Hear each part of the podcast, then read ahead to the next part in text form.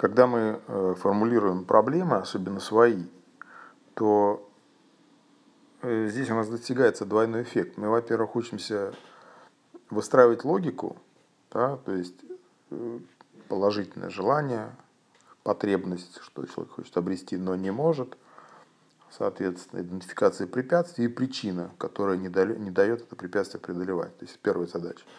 А с другой стороны, когда мы именно свои проблемы рефлексируем, то мы, в общем, пытаемся в каком-то смысле осмысливать именно это в отношении себя. И вот здесь я смотрю на то, как задание выполняют, есть тоже два момента. С одной стороны, логически многие правильно задания выполняют. То есть они находят причинно-следственную связь между желаемым, но недостижимым препятствием и причиной который не позволяет это препятствие преодолеть. Да? То есть вот здесь вот тоже важный момент, что вы должны понимать, когда мы говорим о причине, это не причина препятствия, а это субъективная причина, когда мы веруем, что мы не можем преодолеть это препятствие. Да, так вот, логика правильная у людей.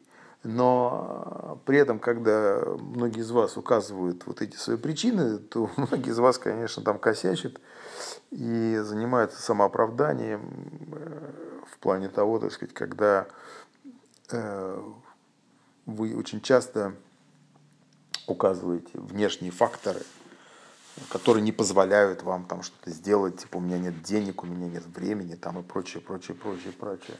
Это просто такой момент, что стоит э, задуматься. Вот. И когда у вас э, возникают какие-то отмазки, оправдания, то постарайтесь, что называется, keep in your mind, да, что Э,